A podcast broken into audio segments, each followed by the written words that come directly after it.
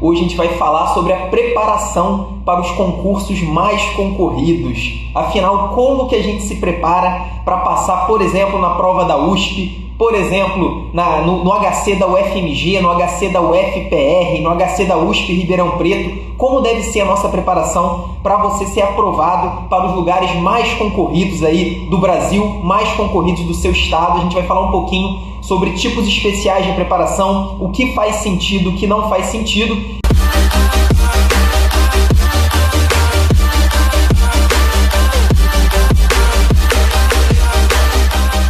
Esse é mais um podcast do Internato à Residência Médica, podcast que ensina todas as estratégias para você interno, o médico generalista, alcançar, conquistar aquela tão sonhada vaga na residência médica, escolher a sua instituição.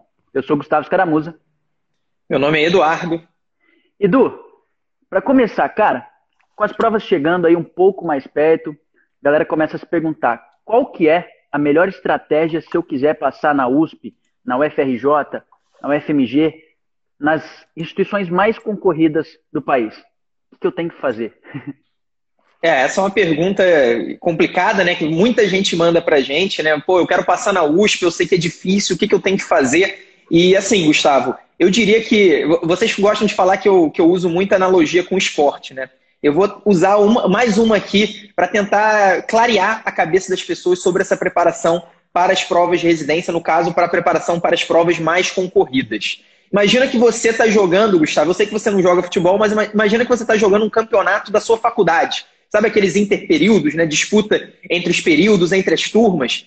Nesse caso, normalmente o treinamento das pessoas que estão disputando um interperíodo, um campeonato como esse, é praticamente um treinamento inexistente. Né? As pessoas não fazem nada ou treinam uma vez por semana, junta a galera do time para treinar para disputar o campeonato, que, que, é um campeonato que não é tão importante assim, né? Ninguém, apesar de ser importante, eu sei que na prática é importante, inclusive eu já joguei muito interperíodos, mas as pessoas não, não, é, não é prioridade da vida das pessoas se preparar para o interperíodos. Então a pessoa praticamente não treina, não treina ou treina de vez em quando, uma coisa ali bem amadora mesmo. Agora, eu imagino que se você estivesse preparando para disputar o Campeonato Brasileiro, para você disputar realmente um campeonato muito importante, um campeonato que vai ter muita concorrência, que você vai ter adversários de alto nível, o que, que você vai ter que fazer? Você vai ter que treinar todos os dias, não só treinar todos os dias, você vai ter que ter uma disciplina muito maior para você disputar um campeonato concorrido, mas também você vai ter que ter um treinamento de alta produtividade, você vai ter que ter um treinamento profissional. E é a mesma coisa pensando em prova de residência. Para você passar em qualquer prova de residência, você basicamente não precisa treinar nada a maioria das pessoas acaba sendo, acaba passando para alguma prova, mesmo que ela tenha um treinamento de um nível baixo ou um treinamento no nível, pelo menos, é quase que amador. Então, para você passar em qualquer prova de residência, basta um treinamento quase que amador para você ser aprovado. Agora, se o seu objetivo é entrar nos melhores lugares, eu acredito que mais para frente a gente vai definir o que faz um lugar é, ser mais concorrido, né? Que é uma dúvida que as pessoas têm. As, as pessoas costumam confundir muito o conceito de concorrência com o nível de dificuldade da prova, etc.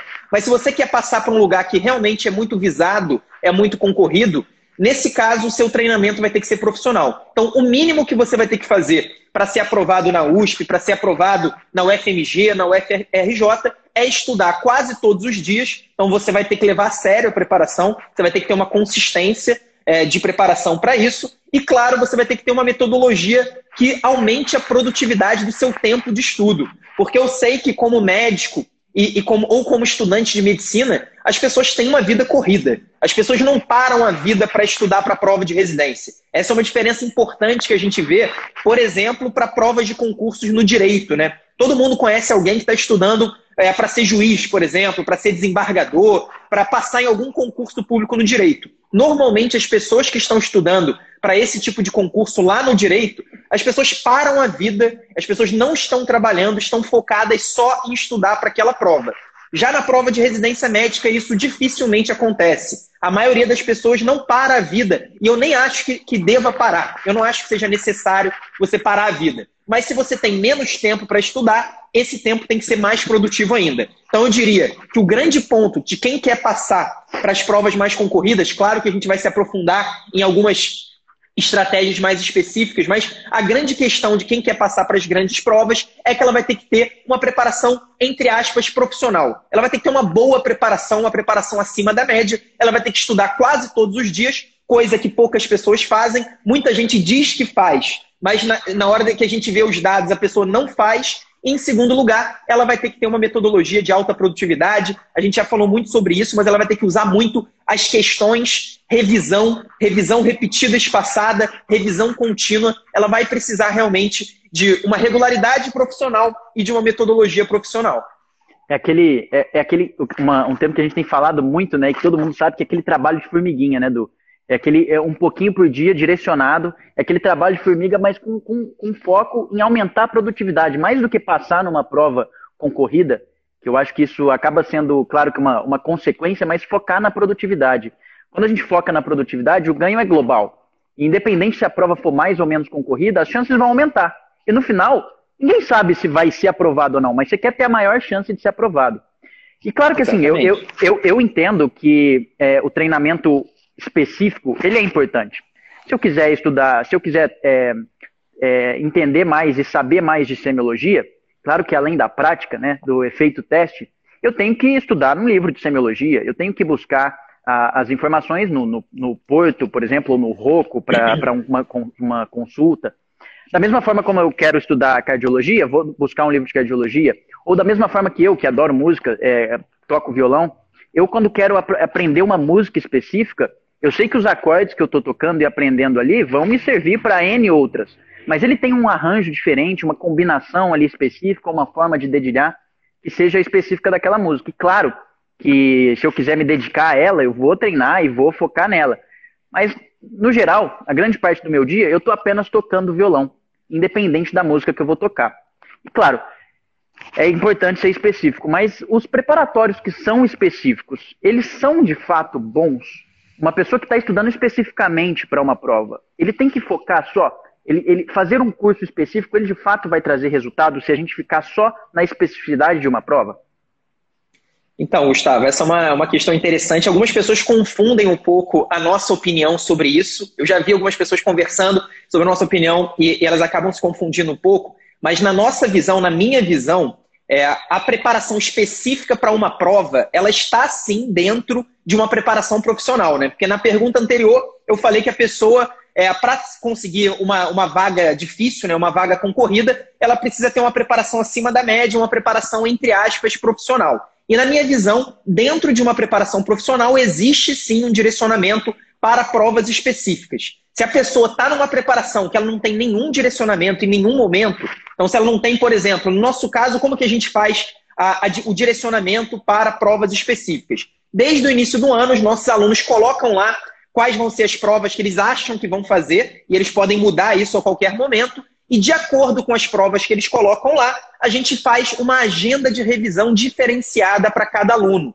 Então, se o aluno vai fazer, ele coloca lá que vai fazer uma prova, e nessa prova que ele vai fazer cai muito câncer de tireoide, por exemplo, esse tema de câncer de tireoide vai ganhar um peso maior na agenda dele de revisão. Então, essa é uma, uma das maneiras é, pelas quais a gente faz um direcionamento. Além disso, a gente tem as análises de provas na íntegra, né, que imagino que a gente vai falar um pouco mais um pouco mais para frente. E, claro, o aluno ele tem que fazer também as provas do local em que ele vai prestar. Então, se eu quero fazer o FRJ, o ERJ e a Unirio, eu preciso treinar as provas da UFRJ, o ERJ e Unirio em algum momento. Na nossa visão, esse momento é um pouco na reta final. É mais ou menos em setembro, quando você já estudou quase todos os assuntos, você já está muito bem preparado, você já tem uma base de conhecimento bem estabelecida, e aí você vai começar o treinamento com as suas provas específicas. Nesse caso, o seu treinamento ele é focado em revisar assuntos que você precisa revisar aqueles tópicos que são cobrados nas suas provas prioritárias e, claro, você também entender o jeito da banca fazer questões. Isso é uma coisa muito interessante. Inclusive, normalmente, imagina que você está fazendo pela primeira vez a prova da USP Ribeirão Preto. Provavelmente essa primeira prova que você fizer da USP Ribeirão Preto vai ser sua pior prova de todas. Você vai se dar muito pior na primeira do que na quinta prova da USP Ribeirão Preto. E por quê? Primeiro, porque você vai estar estudando aqueles conteúdos que são cobrados sempre lá naquela, naquela instituição. E segundo, você também vai estar entendendo melhor o jeito da banca. Você vai entender a maneira como a banca faz pegadinha, você vai entender como você não precisa ler todo aquele enunciado gigante de vez em quando para acertar uma questão. Você começa a entender melhor o estilo da banca de fazer prova. Então, assim, dentro de uma, de uma preparação profissional, existe o direcionamento específico para provas na íntegra. Eu concordo totalmente com isso. Agora, o que a gente discorda, sem dúvida nenhuma, é você começar a preparação ou você fazer seis meses de preparação, quatro meses de preparação, só pensando em uma prova. Isso para mim não faz o menor sentido. Você focar o tempo todo em uma prova na sua preparação é uma coisa extremamente arriscada, que você está focando em alguns conteúdos, você perde muita abrangência, porque você não está vendo. Às vezes a banca da USP Ribeirão Preto cobra infarto todo ano, mas ela cobra de uma maneira específica. E, e, se no ano que vem ela resolver cobrar outro aspecto do infarto que já foi abordado por outra banca? E se a gente for olhar, as provas de residência entre si, elas têm muito mais semelhanças do que diferenças. Eu sei que as pessoas normalmente elas vão olhar para as diferenças, mas elas têm muito mais semelhanças. E até, Gustavo, eu, eu antes de começar essa live aqui, eu estava dando uma olhada no, no computador nas nossa lista de temas mais, é, mais cobrados né, nos últimos uhum. cinco anos. A gente tem todas as estatísticas, tanto de uma maneira geral quanto de uma maneira específica. E eu fui comparar exatamente a lista de assuntos mais cobrados, de uma maneira geral, né, nas, em todas as provas que nós temos no nosso banco. E a gente tem muita prova, pode ter certeza que a gente tem quase todas as provas do Brasil no nosso banco, e eu fui comparar com uma prova que eu sei que é uma prova muito difícil, uma prova muito concorrida, com a USP Ribeirão Preto.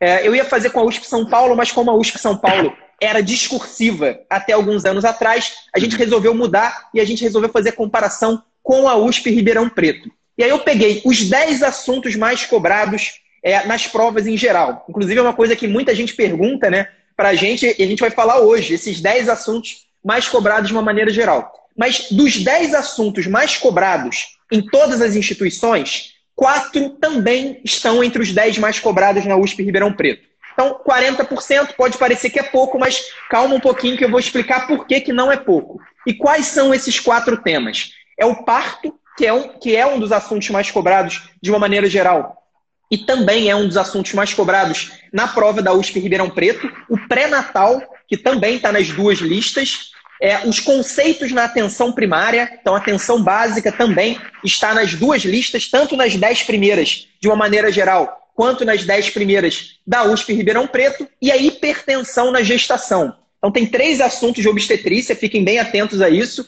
na, tanto na lista geral quanto na lista da, da USP Ribeirão Preto. E aí eu, eu, vou falar sobre os outros seis, mas só um detalhe: é, esse tipo de classificação ele pode variar um pouquinho, porque vai ter gente que vai subdividir parto, vai ter gente que vai juntar os tópicos dentro de parto. Então pode haver diferenças nessas, nessas listas de, de assuntos mais cobrados, mas o mais importante é a gente olhar de uma maneira geral. E de uma maneira geral, desses dez primeiros de, de, de todas as provas, quatro também estão na lista da, da, da USP Ribeirão Preto. E aí, se a gente prestar atenção nos outros seis, quais, será, quais são os outros seis assuntos mais cobrados e que não estão entre os dez primeiros da USP Ribeirão Preto?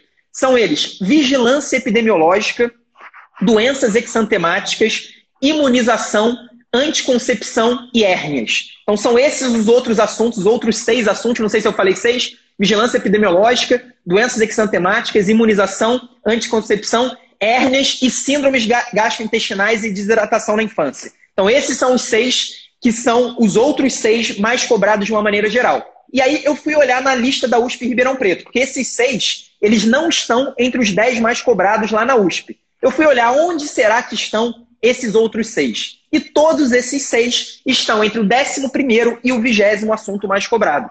Então, todos eles também são muito importantes na prova da USP Ribeirão Preto. Então, essa coisa de que a minha prova é totalmente diferente das outras, isso não acontece. Não importa se a sua prova é a USP Ribeirão Preto, se a sua prova é a Unifesp, se a sua prova é o SUS Bahia, é a SES e... Pernambuco, é a Anrigs. Isso, isso não faz a menor diferença. E, Fala, e justamente, e, e, esse, e, essa semana eu estava fazendo também, né? A gente está já é, ajustando todas as análises de provas também, finalizando aí um trabalho que vai ficar muito maneiro. E só para falar, só para reforçar essa semelhança das provas, Eu estava fazendo essa semana da, da Federal do Rio Grande do Norte, estava fazendo da FAMERP, de, do interior de São Paulo, de São José do Rio Preto, e da Unesp, de Botucatu. E parto e atenção primária também estão nessas três. É, que eu me lembro, é, assim, então. claro que, de, que doenças exantemáticas, síndrome, é, é, desidratação na infância também, mas claro, a semelhança é muito maior, muito maior, muito maior. Os temas é, devem ser vistos de forma global. E o mais interessante, Gustavo, é que se a gente for olhar só os 10 primeiros, você pode ver que teve uma semelhança de 40%. Então pode ser uma semelhança que a pessoa olha e fala, nah, não é realmente uma semelhança. Mas olhando os 20 primeiros, já foi para 100%. E será que se a gente olhar os 50 primeiros, o que, que acontece? Se a gente for aumentando um pouquinho, vai ficar cada vez mais igual os assuntos mais cobrados. A única coisa que vai mudar é a ordem. Ah, nessa prova aqui, o pré-natal é mais importante do que a hipertensão na gestação. Na outra, a hipertensão na gestação é mais importante. Na outra, o diabetes na gestação. Mas se a gente for olhar os 50 assuntos mais cobrados, eles sempre vão ser praticamente os mesmos. Vai ter um ou outro tema outlier? Vai ter tema outlier. E aí, Gustavo, você está com o seu microfone arrastando em alguma. alguma acho que no seu casaco aí. Tenta dar só uma segurada nele que está dando uma, uma friccionada. Melhorou. Acho que sim, acho que melhorou. Melhorou bastante. Então, cara, é basicamente isso. Se a gente for pegar os 50 temas mais cobrados, eles vão ser praticamente os mesmos em todas as provas, independentemente se a prova é concorrida ou não. Então, por isso, por essa, basicamente, quase. É, os temas são os mesmos, a maneira de cobrar é um pouco diferente, a gente vai falar mais sobre isso, mas exatamente por isso eu não vejo o menor sentido na gente direcionar totalmente em uma prova, ficar fazendo só a mesma prova. Esse é aquele típico atalho que faz todo sentido, né? É ótimo a gente acreditar nele. Porque, pô, imagina, é, antes, se eu não acredito que vale a pena eu estudar para uma prova, eu teria que estudar tudo. Então, eu teria que estudar, ter todo aquele trabalho de estudar e revisar todos os assuntos mais importantes, fazer questões de várias provas espalhadas pelo Brasil. E isso dá muito trabalho. Então, é muito bom quando alguém vira e fala: não, cara, você não precisa fazer isso. Pega só a prova da USP e fica fazendo prova da USP até o final do ano que vai dar tudo certo. Então é aquele típico atalho que, que, que, tira o seu trabalho, né? que você acredita naquilo, mas você, no fundo, sabe que não vai dar certo. As pessoas não estudam dessa maneira. É só você conversar com quem passou. Eu, por exemplo, que passei em todas as instituições que eu prestei para anestésio lá em 2016, é, quando eu estava no início do ano, eu pretendia fazer prova só no Rio de Janeiro, né? Que é, que é de onde eu, onde eu nasci, onde eu morei e onde eu fiz faculdade. Então, eu queria fazer só prova no Rio de Janeiro, eu queria passar na SES do Rio de Janeiro, nas primeiras colocações, para poder escolher ou o Hospital dos Servidores ou o Hospital da Lagoa, e eu também tinha prova do INCA, que era um lugar que eu queria fazer e queria passar. Então, eu só tinha essa, essa ideia, fazer provas no Rio de Janeiro. E aí eu fui estudando, fui melhorando o meu estudo, eu não vou contar de novo a mesma história e depois vocês podem até ver lá uma, algum episódio do podcast que a gente contou a história da JJ Mentoria, mas a minha preparação foi melhorando progressivamente até o momento que eu fiz uma prova de São Paulo e eu vi que eu estava preparado para passar também em qualquer lugar lá em São Paulo. Apesar de eu não estar estudando com esse objetivo, eu não estava nem pensando em fazer prova lá, eu percebi que a minha preparação já estava me credenciando a disputar vaga na USP, a disputar vaga no Einstein, e aí por isso eu resolvi fazer a USP e o Einstein, que eram os dois lugares que eu queria lá em São Paulo, e eu acabei passando também. Então, assim, normalmente quem, quem estuda para se dar bem em uma prova, vai se dar bem em qualquer prova. Essa é a grande verdade. As pessoas gostam de acreditar que é diferente, mas essa é a realidade, e, e o Gustavo sabe muito bem. É uma coisa que, inclusive, a gente já falou é, numa live dos nossos alunos, né? O pessoal perguntou por que, que a JJ não faz um curso direcionado para uma prova específica? Vocês têm as, as estatísticas, você já tem os conteúdos, você já tem tudo para fazer uma prova direcionada. E a gente não faz exatamente porque a gente não acredita que seja um curso transformador, que seja um curso que realmente mude o, o, patamar do desempenho das pessoas. E a gente trabalha muito com esse objetivo, né, de gerar resultado para os nossos alunos, Todas as vezes que a gente aumentou o número de, número de alunos, a gente cresceu, foi porque a gente gerou resultado. E para a gente não faz sentido a gente gastar nossa energia, gastar nosso tempo, nosso foco, fazendo um curso que a gente não acredita. A gente acredita que, é, que serve apenas como um lapidamento de últimas três semanas. Aí tudo bem, você focar na sua prova, você, se você ainda não fez as provas na íntegra, vale a pena. Mas, na nossa visão, não é uma estratégia realmente de médio e longo prazo esse tipo de coisa é, é muito mais aquele atalho que não leva a lugar nenhum. Edu, você é, falou até, você contou a sua história um pouquinho, eu ia justamente usar um, um exemplo, né, o seu exemplo pessoal de que não teve uma dedicação, assim, um foco específico para nenhuma prova, é, para que você conseguisse alcançar, né, o, o, o, sonhado lugar na residência médica de todas que você prestou. E foi, foi excelente, acho que realmente não tem exemplo me melhor do que o teu. Claro que a gente tem N outros exemplos, né? Se a gente for procurar com, com os nossos antigos mentorandos que estão agora nas residências espalhadas aí pelo país, certamente muitos deles vão falar que o foco foi bem na reta final, eles começaram a funilar e ver quais que eram as nuances, as diferentes nuances entre as provas que iam prestar, mas que de fato o foco era em mudar o patamar, mudar a performance. E aí você tocou no assunto lá no comecinho, quando você começou a falar, que você queria prestar prova só do Rio de Janeiro. E aí ia ficar entre o, Hospital dos Servidores, o Hospital da Lagoa, é, enfim, o FRJ, que é uma prova concorrida. Mas então, tem, tem gente que vai falar assim, cara, eu vou focar em provas do meu estado. É, o cara vai focar só no Rio de Janeiro, ou tem gente que vai prestar prova do Rio Grande do Norte, tem gente que vai prestar prova lá do Rio Grande do Sul. Tem diferença? Muda um pouco? É, tirar a especificidade de um hospital, de uma prova só, e tentar fazer algo mais é, estatal, assim, mais para o estado que a pessoa quer? Então, Gustavo, eu, eu acho que não faz muito sentido você estudar focado na prova. Agora, você estudar focado no estado, aí eu acho que não faz o menor sentido. É, é, é o que é, faz menos sentido ainda.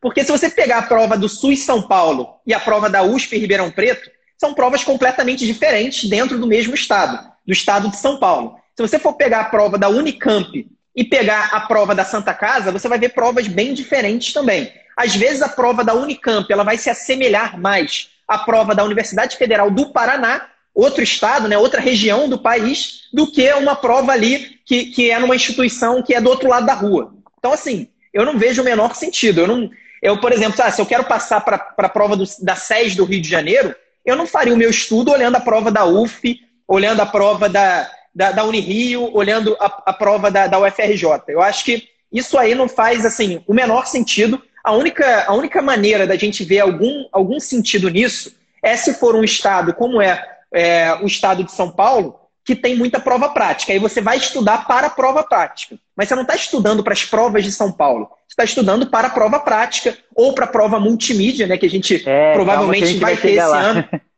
Então depois a gente chega lá, mas aí sim, você estudar para um tipo de prova que é totalmente diferente. Agora, você achar que você está se dando melhor, está tendo mais produtividade, porque você está fazendo questões só do estado de São Paulo, ou questões só do estado de Pernambuco, questões só do estado de Santa Catarina, isso é uma grande ilusão. Vamos falar a verdade, talvez seja bom para vender, mas para você se preparar, para você estudar, isso, para mim, pelo menos, não faz sentido. É, isso, e, e, de fato, eu, eh, realmente não faz sentido, porque a gente, as provas variam muito, né? E, de qualquer forma, aqueles temas são casados, eles têm umas. A grande maioria dos temas tem uma interseção. Então, a preparação na reta final, com certeza, vai refinar ainda mais o estudo. É, calma aí que eu. Tá, tá conseguindo me ouvir? Acho que a conexão deu tô, uma. Deu uma, deu uma travadinha, mas tô, tô te ouvindo, cara. Melhorou. Acho que agora o Gustavo realmente caiu. Vamos ver se ele volta aqui rapidinho. Acho que voltou, Gustavo. Show, maravilha. É, du, eu ia até te fazer uma outra pergunta. A gente está falando de prova concorrida, prova, qual que é essa prova? Que que eu tenho, se eu tenho que estudar de uma forma diferente, se eu tenho que me dedicar mais, menos, como é que eu faço, qual é a melhor estratégia? Mas o que, que é prova concorrida? A gente estava falando, e, e, a gente sabe que, por exemplo, eu estava tava justamente pensando nisso. Medicina, quando a gente vai lá prestar o vestibular, a gente sabe que medicina é o que todo mundo fala, ah, pô, mas medicina é o mais concorrido. De fato, medicina tem uma relação de candidato por vaga muito alta. Isso é verdade, é totalmente verdade. E claramente as pessoas, mas, mas não é só esse o problema de ter mais candidatos por vaga. Porque se todos os candidatos estivessem despreparados, ia ser muito fácil passar. Concorda comigo? A pessoa que se dedicasse Sim. pouca coisa a mais conseguiria aquela vaga. Mas, por exemplo, quando a gente vai para outras instituições, o IME, por exemplo, Instituto Militar de Engenharia, ou o ITA, a relação candidato-vaga é muito menor do que a medicina. Só que, em compensação, os candidatos estão muito mais preparados. O nível de preparação dos candidatos é muito maior. O que é uma prova concorrida quando a gente está falando de residência médica? É, uma ótima pergunta, o pessoal se confunde muito. Primeiro, eu vou deixar bem claro o que, que não é uma prova concorrida, o que, o que, que não é concorrência. Não é nível de dificuldade. Esse é um ponto importantíssimo, as pessoas adoram, é, as pessoas confundem demais o nível de dificuldade com a concorrência. Então, se, não é, tanto não é, se você pegar a prova da Santa Casa de São Paulo, na maioria dos anos, a prova da Santa Casa de São Paulo é uma prova mais difícil do que a, do que a da USP. Só que a, a USP é muito mais concorrida do que a Santa Casa. Então, assim, nível de dificuldade não dita concorrência. Esse é o ponto, esse é o primeiro ponto que eu queria deixar bem claro. Agora, se a gente for olhar para a concorrência, de fato, o que, que é, para mim, a gente tem que pensar na lei da oferta e da procura para a gente chegar nessa, nessa resposta. É basicamente uma relação entre a oferta de vagas, então, quanto mais vagas você tem, menor tende a ser a concorrência, quanto menos vagas você tem, maior tende a ser a concorrência. E o grande exemplo disso, no Rio de Janeiro, a gente tem poucas vagas de residência médica para dermatologia. É uma especialidade. Se você comparar o tamanho do estado, a população do estado do Rio de Janeiro, com o número de vagas de dermato, a gente tem poucas vagas de dermato no Rio. Então, por isso, a dermatologia é uma especialidade que é mais concorrida do que a média em praticamente todas as instituições da cidade do Rio de Janeiro. Então, essa é uma, é uma, é uma concorrência que é, tem muito a ver com a questão da oferta de vagas. E, por outro lado, mais importante ainda, ou então tão importante quanto, é a questão da procura, né? Quantas pessoas querem entrar naquele lugar? E aí, essa coisa de querer é querer de verdade, né? Porque às vezes a pessoa faz a prova da USP, da Unicamp e do SUS São Paulo. Ela passa nas três e larga o SUS São Paulo, às vezes larga, larga a Unicamp e quer entrar mesmo na USP. Então, por isso que a USP vai ser mais concorrida. É realmente onde que as pessoas querem entrar, onde tem a maior demanda, onde tem a maior procura pela vaga. Se, se a gente for perguntar aqui para o pessoal qual lugar que vocês querem passar, cada pessoa do seu estado vai falar mais ou menos os mesmos lugares. Né? Todo mundo sabe quais são as instituições mais concorridas é, na maioria dos estados. Então tem muito a ver com a lei da oferta e da procura. Quanto mais vaga menos concorrência, quanto menos vaga, mais concorrência, quanto mais procura, mais difícil é você entrar. E procura não significa só você é, se inscrever para a prova, como você falou. Às vezes o SUS São Paulo vai ter uma grande relação candidato-vaga, vai ter muito candidato para pouca vaga, dependendo da especialidade. Mas isso não significa que ele vai ser mais concorrido do que, do que a prova da Unifesp. Por quê? Porque as pessoas normalmente elas vão priorizar, se elas forem aprovadas nos dois lugares, elas vão priorizar a Unifesp em detrimento de uma vaga no SUS São Paulo. Então, esses fatores, tanto da oferta de vagas quanto da procura, eles acabam gerando aí essa, essa concorrência, esse nível de dificuldade de entrar na prova. Não é nível de dificuldade das questões, é a dificuldade de você entrar mesmo na residência. Edu, é, tem, eu vi alguém comentando sobre o intensivo.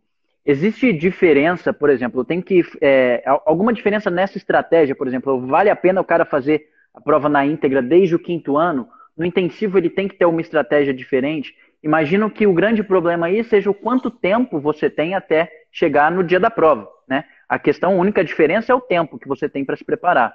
Tem diferença na estratégia de quem está no quinto ano e quem está agora entrando no intensivo ou vai entrar agora na nossa segunda turma do intensivo? Então, tem diferença sim, e a grande diferença é exatamente. São duas grandes diferenças. Primeiro, no cronograma, porque quem vai fazer prova esse ano precisa finalizar os assuntos teóricos mais importantes até o início de novembro, no máximo, porque depois já começam as provas e a pessoa tem que continuar revisando, tem que continuar fazendo muita prova. Então, no, no caso do quinto ano, não precisa, ela pode esticar o estudo dela até dezembro, ela não tem por que finalizar no início de novembro, então acaba a pessoa do quinto ano tendo mais tempo para estudar mais conteúdos, ter mais abrangência mesmo do estudo, sem se preocupar tanto com a prova. E, em segundo lugar, exatamente a questão da prova na íntegra. Para o pessoal do quinto ano, eu não considero obrigatório. A gente, com os nossos alunos de quinto ano, nós não colocamos obrigação de fazer prova toda semana. Os nossos alunos do sexto ano, ou médicos já formados, esses sim, têm como objetivo, têm como meta fazer pelo menos uma prova ou um simulado a cada semana. Já o aluno do quinto ano, não. O foco dele é em criar uma base sólida de conhecimento. Então, o foco dele vai ser o tempo todo estudar e revisar continuamente todos os temas. Estudar e revisar. E, e essa revisão é exatamente com questões. Ele, ele não vai deixar de fazer questões. Todo mundo tem que fazer questões, tem que usar o efeito teste. Mas não vai ser questões no formato de prova na íntegra ou de simulado. De simulado a gente até tem também para o quinto ano, mas é apenas de quatro em quatro semanas. Então o cara não precisa necessariamente fazer prova toda semana, não, no quinto ano. Já no sexto ano, se você é do sexto ano ou médico já formado e ainda não está fazendo prova na íntegra ou simulado toda semana, você tem que começar a fazer para ontem. Para ontem, você está de brincadeira, porque esse é o tipo de estudo que é fundamental. Porque você, além de revisar o conteúdo, revisar o assunto, você também está se tornando o melhor fazedor de prova. Você está é, entendendo qual que é o seu ritmo de fazer prova. Você está diminuindo o índice de erros em pegadinha. Então você está tendo uma, uma grande evolução, um grande acréscimo na sua preparação, fazendo essa prova ou simulado toda semana. Edu, é, até a gente estava falando, né? Isso só reforça a ideia de que no quinto ano a gente quer que a pessoa tenha uma, realmente uma base sólida, que ela saia conhecendo os principais temas que vão aparecer mais e que ela reforce aqueles temas que ela tem mais dificuldade. É isso que a gente quer que ela, que ela já comece um passo à frente dos concorrentes, justamente por estar tá ali é, reforçando cada vez mais os melhores, os, os mais importantes conhecimentos para a prova. Tem algumas, eu separei aqui algumas, algumas perguntas que, que, que foram feitas para a gente, algumas é, dúvidas. E, cara, uma, uma que muita gente tem, que é quando, principalmente quando ele deve começar a focar nas particularidades de cada instituição. Quem fez essa pergunta foi o Daniel. Então, Daniel, depende do número de provas que você vai fazer. Se você tem pelo menos quatro provas é, prioritárias para você no final do ano, eu já começaria a fazer agora. Começaria pelas provas menos prioritárias, deixaria aquelas que você quer mais realmente para a reta final, para mais ou menos ali final de setembro, início de outubro, mas eu já começaria agora a fazer toda semana uma prova na íntegra de um lugar que eu quero prestar. E, claro, depois que você faz a prova na íntegra, você precisa olhar os seus erros. Até para você começar a entender por que, que eu estou errando essa questão. Será que eu estou caindo numa pegadinha específica? Será que eu, eu, não, eu deixei de estudar um tema que às vezes nem é um tema tão importante de uma, de uma maneira geral, mas é um tema outlier, é um tema importante naquela instituição específica. Será que vale a pena dar uma olhada nesse tema? Então, esse é o momento, sim, de você começar toda semana a fazer uma prova, é, usar como treinamento uma prova de uma das, das suas instituições que você vai querer prestar. É, um, um, outro exemplo do, justamente dessas questões outliers, de novo falando, fazendo referência às análises de provas que a gente tem, a FAMEP é uma delas, onde, onde tem uma incidência até relativamente alta de um assunto do, da neurologia que é sobre paralisias flácidas. Quase sempre aparece ali uma questão de Guillain-Barré, e isso é, é, fundamental. O cara só vai conseguir ver isso na hora que ele estiver fazendo a prova. E ele entender que, são as, que essas questões aparecem ali de forma um pouquinho diferente.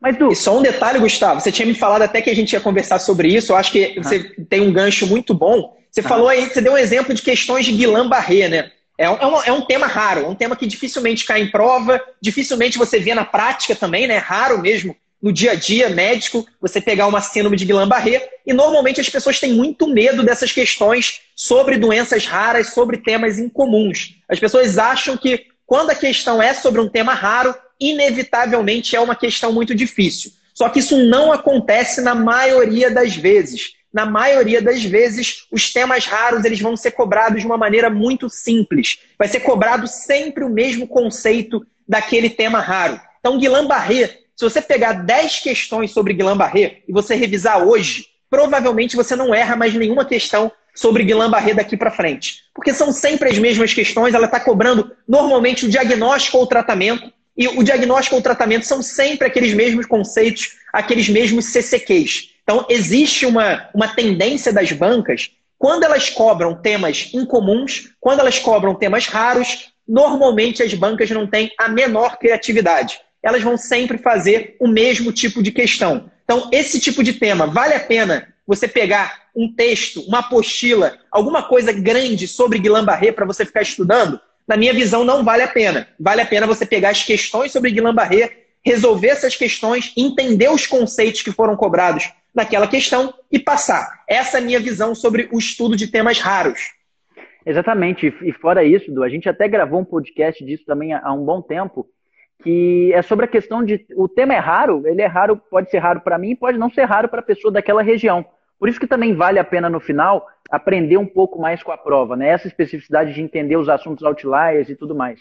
Porque, por exemplo, eu até dei esse mesmo exemplo quando a gente estava falando sobre temas raros, que foi a questão da samambaia prata. Se eu perguntar para qualquer pessoa aqui no Brasil o que é a samambaia prata, muita gente não vai saber dizer. Ela é uma planta completamente endêmica na Nova Zelândia, então muito provavelmente lá, se eu falar o que é samambaia prata, todo mundo vai saber e vai me trazer uma no mesmo, na mesma hora. A questão dos temas raros também tem muito a ver com a regionalização, né? O Brasil é um país continental e certamente muda muito de, de região para região. E, mas usou um excelente ponto aí para a gente se ancorar em relação aos temas raros, que, como o Du disse, nem sempre, aliás, quase sempre não vão ser cobrados é, muito profundamente. Né? Os temas raros são pedidos da mesma maneira, as bancas se repetem e quase sempre são aqueles mesmos conceitos. Edu, a gente tem alguma. É, a gente vai ter mudança esse ano, né? Com provas que. As provas práticas vão aparecer como provas multimídia. Isso traz alguma diferença na estratégia de preparação para o aluno que tem vindo é, se preparando da forma como era anteriormente? Eu acho que sim, Gustavo. Eu acho que os alunos têm que treinar provas multimídia. Da mesma maneira que, que a gente diz que o cara tem que treinar as provas que ele vai fazer, então se ele vai fazer a prova da Unicamp, ele precisa treinar a prova da Unicamp antes de, de, do dia do concurso, ele também precisa treinar o formato de prova multimídia. E aí, treinando o formato de prova multimídia, ele vai conseguir ter uma clareza muito maior do que, que ele vai precisar estudar com mais foco, o que, que ele vai precisar revisar, o que, que ele vai precisar aprender que ele ainda não tinha aprendido. Então, assim, com certeza o treinamento de prova multimídia vai ser importante para quem fizer esse tipo de prova. A gente já sabe que a USP vai ter, né? A, a prova multimídia. Na JJ, a gente vai ter treinamento para a prova multimídia. Então, acho que esse, esse é um tipo de treinamento que se torna importante. A gente não sabe se essas provas vão ficar, né, se elas vieram para ficar nos próximos anos, ou se vai ser só realmente uma, uma prova de agora por conta da, da pandemia. Mas, de qualquer forma, eu acho que é importante sim a pessoa se preparar. Ela não pode ser surpreendida, né? É, eu acho que a grande questão é essa: a pessoa não pode ser surpreendida no dia da prova. Então, sempre quando uma pessoa, por exemplo, termina a prova da USP São Paulo e fala comigo que, nossa, Eduardo, eu não sabia que a prova da USP era tão grande, eu não consegui terminar a prova no tempo. Eu vejo que essa pessoa foi surpreendida. E ela foi surpreendida simplesmente porque ela quis. Porque as provas da USP estão aí, é, todas as provas estão aí para as pessoas treinarem, e é muito importante que elas não cheguem na hora e tenham uma surpresa desagradável. Ela precisa entender qual é o tipo de prova, como que é a prova multimídia, como que é a prova da USP, como que é a prova da Unicamp, esse tipo de coisa. É aquela. Aí a gente volta lá na primeira pergunta que você fez, né? como que você passa numa, numa instituição concorrida. Eu falei que é com treinamento profissional. E um treinamento profissional, se você for ver um time treinando para o Campeonato Brasileiro, ele não vai ser surpreendido pelo adversário. Ele não, vai, ele não vai deixar de conhecer os melhores jogadores do adversário, ele não vai deixar de conhecer as características do time adversário. Então, se você quer passar numa prova concorrida, você precisa ter um treinamento profissional. E um dos fatores desse treinamento profissional é você não ser surpreendido pelo formato da prova. É justamente isso que eu ia falar. Do você, a única, a única analogia de futebol que eu ia fazer, você acabou de pegar ela e já falar, que é justamente essa. Que o time não vai entrar em campo sem saber, né? O, o, sem conhecer o adversário. E assim como isso acontece em todos os esportes, isso também tem que acontecer para você que está se preparando para a prova de residência. Du, uma outra pergunta que fizeram é se, se a gente fosse prestar, se você fosse prestar prova hoje, Quantas instituições seria o número ideal? Isso foi a pergunta do Gabriel. Será que vale a pena eu focar só em uma e gastar toda a minha energia e foco naquela? Eu acabo tirando outras excelentes opções de instituições. O que, que, que, que você faria hoje? Então, é, respondendo o Gabriel, eu não existe um número ideal, mas com certeza esse número ideal não é uma prova. Isso é uma coisa muito importante. Fazer uma prova apenas é muito arriscado. Imagina que você fica doente. Imagina que você não está num dia bom. Imagina que a banca resolveu mudar o estilo da prova e você foi surpreendido. Não por uma falha sua, mas porque a banca realmente mudou e você chegou lá, ficou nervoso não teve uma boa prova. Nesse caso, você vai ter um ano a mais de estudo. Essa que é a grande verdade. Então, eu não faria uma prova só, eu só faria uma prova se realmente é um único lugar que eu quero passar, os outros não me interessam, só quero passar em uma única instituição Nesse caso, claro, não tem jeito, né? É, é, é óbvio que você não deve fazer provas para lugares que você não quer fazer residência. Essa é uma coisa que parece óbvio, mas eu vejo muito isso acontecer. Muito, muito. Às vezes a pessoa passa em três lugares, só que na hora de entrar, ela não quer entrar em nenhum dos três. Ela vai estudar no ano seguinte para outro lugar. Eu acho que não faz muito sentido, eu acho que a gente tem que pensar na hora da inscrição. Quais lugares eu faria a minha residência médica? Quais lugares eu estaria feliz fazendo a minha residência médica? E aí eu me inscreveria para esses lugares. Se forem muitos lugares, é, principalmente para as pessoas que dependem de uma logística para fazer prova, né? Tem gente que é do Nordeste e que vai fazer provas lá no Nordeste e também em São Paulo. Tem gente que é do Sul que vai fazer prova no Sul e em São Paulo. Nesse caso, eu dosaria isso para você não ficar muito cansado, para você não ficar esgotado no meio das provas. Mas assim, não existe um número mágico. Eu faria mais do que uma prova e eu ficaria ali mais ou menos em cinco provas. Essa, esse seria o meu número, mas cada um tem uma, tem uma decisão aí e eu não acho que isso seja a coisa mais importante. É, e, e, foi mais ou menos isso, né? É, mais ou menos esse número de provas que você fez mesmo, né? É... Eu fiz quatro. Eu quatro fiz quatro provas. em 2016. E, Du, é, tava, a gente falou sobre, falou sobre essa questão de, de escolher né, a quantidade de provas. Tem gente que vai fazer mais, tem gente que vai fazer menos de fato, escolher provas que você não vai fazer, isso é péssimo, porque na verdade você não escolhe a residência, né? Você acaba sendo escolhido pela instituição que você não quer. Isso é Ainda tem esse risco. E é, e é, contra e é contra muito que a gente acredita, né? A gente acredita que o aluno é, o aluno pode sim e deve escolher a instituição que ele quiser, baseado no, no, no, que ele acredita e no que a instituição oferece, no que ele realmente quiser como, como especialidade. Edu, a gente tava, eu estava falando, das, a gente começou lá falando sobre as análises de provas também. Isso foi um material muito maneiro que a gente fez no ano passado, né? Os alunos, os mentorandos gostaram muito. E esse ano a gente está melhorando demais. A gente está trazendo até, vou, vou, dar um spoiler aqui, que a gente vai pegar a galera que está nessas instituições agora, os, os R1, os residentes que estão nessas instituições, e pedir para eles é, quais foram as diferenças quando eles foram fazer as provas, sabe? Se tinha um lugar mais fácil para estacionar, se era melhor almoçar em determinado lugar ou tinha tempo suficiente para ir de um lugar a outro. É, enfim, vai ser muito legal, com certeza vai ser um avanço, né, um, um up muito legal nas nossas análises de provas. Como que você acha que elas podem ajudar essa pessoa que está querendo focar em uma, duas, três, quatro provas com um pouco mais de especificidade? Então, Gustavo, acho que primeiro uma análise geral é muito importante para a pessoa ter algumas informações que são assim realmente fundamentais então, por exemplo, no caso da USP São Paulo, a gente sempre vai falar nas nossas análises sobre o tempo de prova, que é uma prova muito difícil de terminar no tempo. Muita gente tem problema, muita gente acaba não fazendo algumas questões porque não teve tempo, e claro que a gente vai ter isso na nossa análise. Da mesma maneira, a gente também fala na nossa análise geral do PSU de Minas Gerais que mais ou menos 40% das questões da prova são questões em que a banca pede a opção incorreta e não a opção correta. Se a pessoa chega na prova sem saber essa informação, o que, que acontece? Ela quase que inevitavelmente vai errar uma ou duas questões por desatenção. Ela não viu que era a opção incorreta e ela vai acabar marcando lá como se fosse, como se a banca tivesse pedido a opção certa. Então, esse tipo de coisas, esse tipo de, é, de característica geral, a gente sempre vai buscar e vai trazer para os nossos alunos, para ninguém ser surpreendido por isso. E além disso, claro, a gente vai usar as nossas estatísticas, né? Que eu acabei de falar aqui da USP Ribeirão Preto, para trazer quais são os temas mais prováveis de serem cobrados em cada uma das cinco grandes áreas. Então a gente vai dissecar cada uma das cinco grandes áreas e vai mostrar quais são os temas outliers, né? Aqueles assuntos que, que às vezes não são tão importantes assim de uma maneira geral, mas nessa prova específica ele é importante, você precisa estudar. Então a gente vai trazer uma, uma análise mesmo de incidência dos assuntos. E, eu, e claro, eu acho que isso, e muita gente ouve isso e fala, nossa,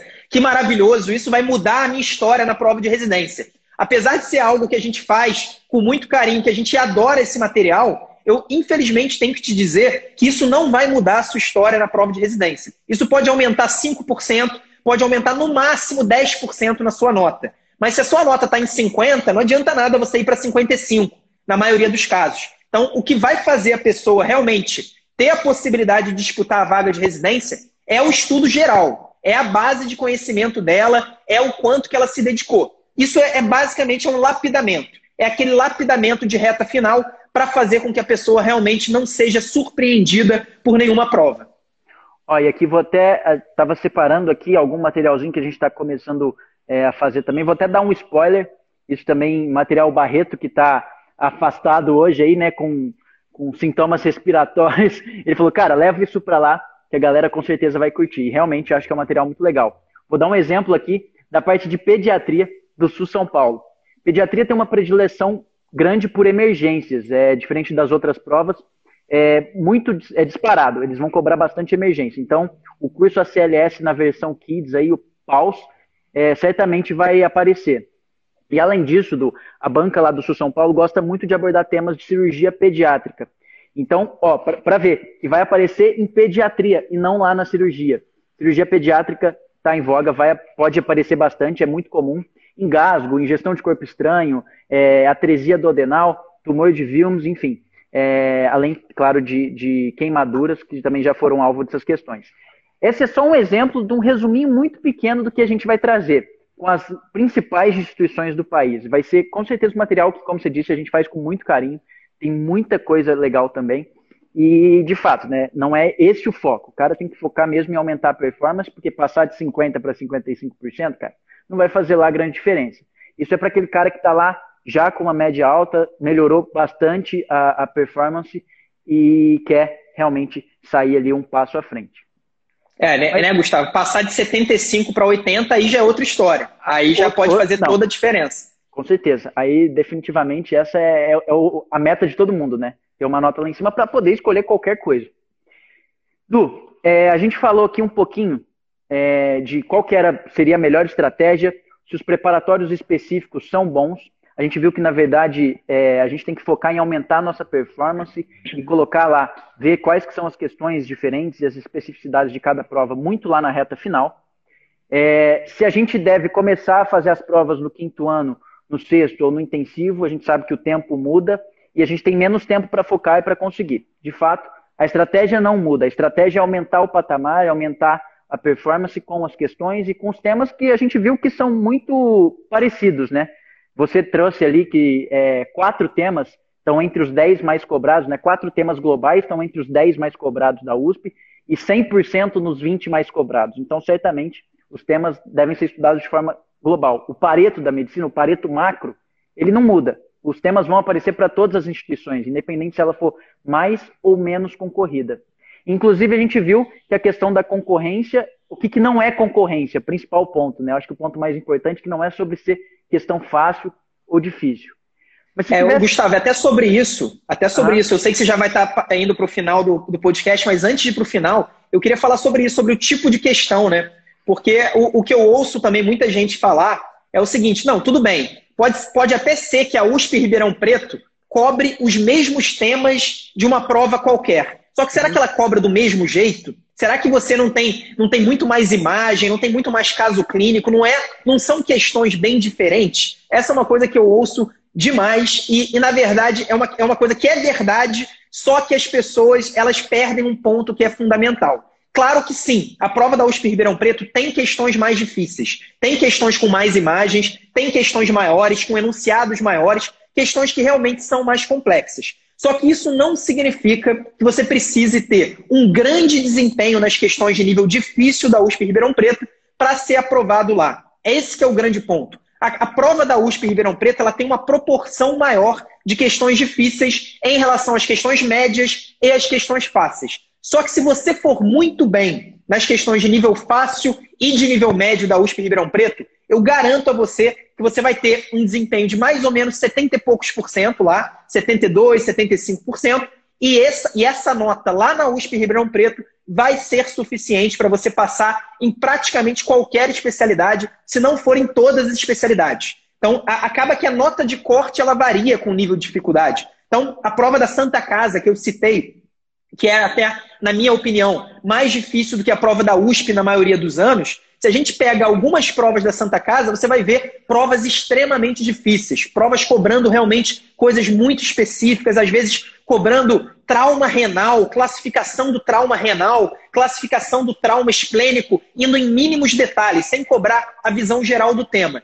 Isso significa que é muito difícil entrar lá? Não significa. É, o, o, o importante é você garantir aqueles pontos que seus concorrentes vão conseguir. Então, quais são os pontos que com certeza os seus concorrentes bem preparados vão acertar? São as questões de nível fácil e de nível médio. Se você ficar olhando exatamente para aquelas questões que são extremamente difíceis, extremamente específicas, você não vai conseguir andar com o seu estudo. Porque você até pode se preparar para questões muito específicas dentro do trauma abdominal. Então você pode, se você quiser, dar uma olhada com muita calma e com muita profundidade no trauma esplênico, no trauma hepático e assim por diante. Só que você não vai conseguir fazer isso para todos os temas da medicina. Você não vai conseguir memorizar, aprender os temas da medicina de uma maneira geral, num nível de profundidade muito específico. Então, se não é possível fazer isso de uma maneira geral, qual que é a alternativa? A alternativa é você focar nas questões de nível fácil e de nível médio. Quando você estiver acertando pelo menos 90% das questões fáceis e pelo menos 70% nas questões de nível médio na prova da USP Ribeirão Preto, eu garanto que você já vai estar tá lá em cima na classificação. Você já vai estar tá com uma nota de 70 e poucos por cento, você já vai estar tá garantido na segunda fase e muito provavelmente você vai estar tá lá em cima indo para a segunda fase. Então, esse é o grande ponto. As pessoas, elas veem uma enorme dificuldade e a atenção delas sempre vai para as questões mais difíceis. São aquelas questões que ela não fazia a mínima ideia. Ela deixa de olhar para aquilo que era a obrigação dela acertar. Aqueles temas que a gente viu na nossa lista, dos assuntos mais cobrados, aqueles temas mais comuns, ela não se importa em errar aquela questão. Ela se importa em errar a questão sobre a vasculite rara ou sobre a tomografia que você precisava interpretar, uma tomografia abdominal bem difícil. Então as pessoas acabam é, desviando a atenção delas para aquilo que vai ter o menor impacto na preparação. Para mim, só vale a pena você olhar para esse tipo de questão, para as questões mais difíceis, mais específicas, quando você já tiver um nível de pelo menos 75% na prova da USP Ribeirão Preto, que é uma prova difícil. Se a gente fosse pegar o SUS São Paulo, esse 75 mudaria para 82, 83%, que já é possível você tirar só indo muito bem nas questões de nível fácil e de nível médio. Claro que você vai também tentar acertar as difíceis, mas você não vai ter isso como foco durante a sua preparação. Acho que você, eu, eu até ia falar assim, Du, qual que é, ia é, seguir com uma pergunta falando qual que era a sua dica prática para a pessoa que quer estudar e melhorar e conseguir passar numa instituição concorrida. E eu acho que não tem melhor dica que essa é deixar o foco naquilo que realmente vai fazer diferença, que é garantir os pontos com as questões fáceis e médias. Você até deu aí, quando o cara conseguir 90% das questões fáceis e 70% das questões médias, aí sim ele pode começar a se preocupar. E muito provavelmente ele já vai estar com uma nota aí é, que vai fazer ele passar para a segunda fase e também alcançar a vaga numa instituição concorrida. Acho que esse com certeza é a, é a melhor dica que a gente podia trazer aqui hoje, né, Edu? É, só como última dica, que eu acho que é uma coisa que, que é meio óbvio, mas às vezes não cai a nossa ficha. É assim, para ninguém esperar ser aprovado numa, numa das instituições mais concorridas do país, numa instituição muito acima da média, se a sua preparação não é acima da média. Essa é a grande questão. Se você quer entrar num lugar que é muito concorrido, num lugar que é realmente uma residência médica acima da média nacional, você precisa ter uma preparação acima da média. E a preparação acima da média é uma preparação regular, muita disciplina, estudar quase todos os dias e ter uma metodologia adequada que inclua as revisões, que inclua muitas questões e que inclua também, por que não, o direcionamento específico para a prova na íntegra na reta final. Eu acho que esse é o grande recado desse episódio. Uma preparação profissional se você quer de fato alcançar né, um objetivo tão concorrido, de fato. É, não dá para você treinar para o interperíodos e querer jogar o Campeonato Brasileiro. Essa é uma coisa que eu acho que não dá. Pouquíssimas pessoas conseguiriam isso. É, Edu, acho que mesmo você falando aí, sendo o, o melhor jogador do Interperíodos em alguns anos, né, fazendo gol de tudo quanto é jeito, realmente, se você quisesse jogar o brasileiro, ia ter que ter outra preparação, né, Edu? Bem longe, cara, bem longe. bem longe. Galera, então, esse foi mais um podcast do Internato à Residência Médica. Podcast que te ensina todas as estratégias para que você interno ou médico generalista alcance, conquiste aquela tão sonhada vaga na residência médica e na instituição que você quiser, seja ela concorrida ou não. Lembre-se de seguir a gente nas plataformas digitais, Spotify, YouTube, Facebook, Instagram. Se você quiser mais conteúdo como esse, tem vários conteúdos aí no YouTube para você também fazer, continuar melhorando a sua performance na preparação. Eu sou Gustavo Scaramuza. Sou Eduardo. Até a próxima semana, pessoal. Até a próxima, galera.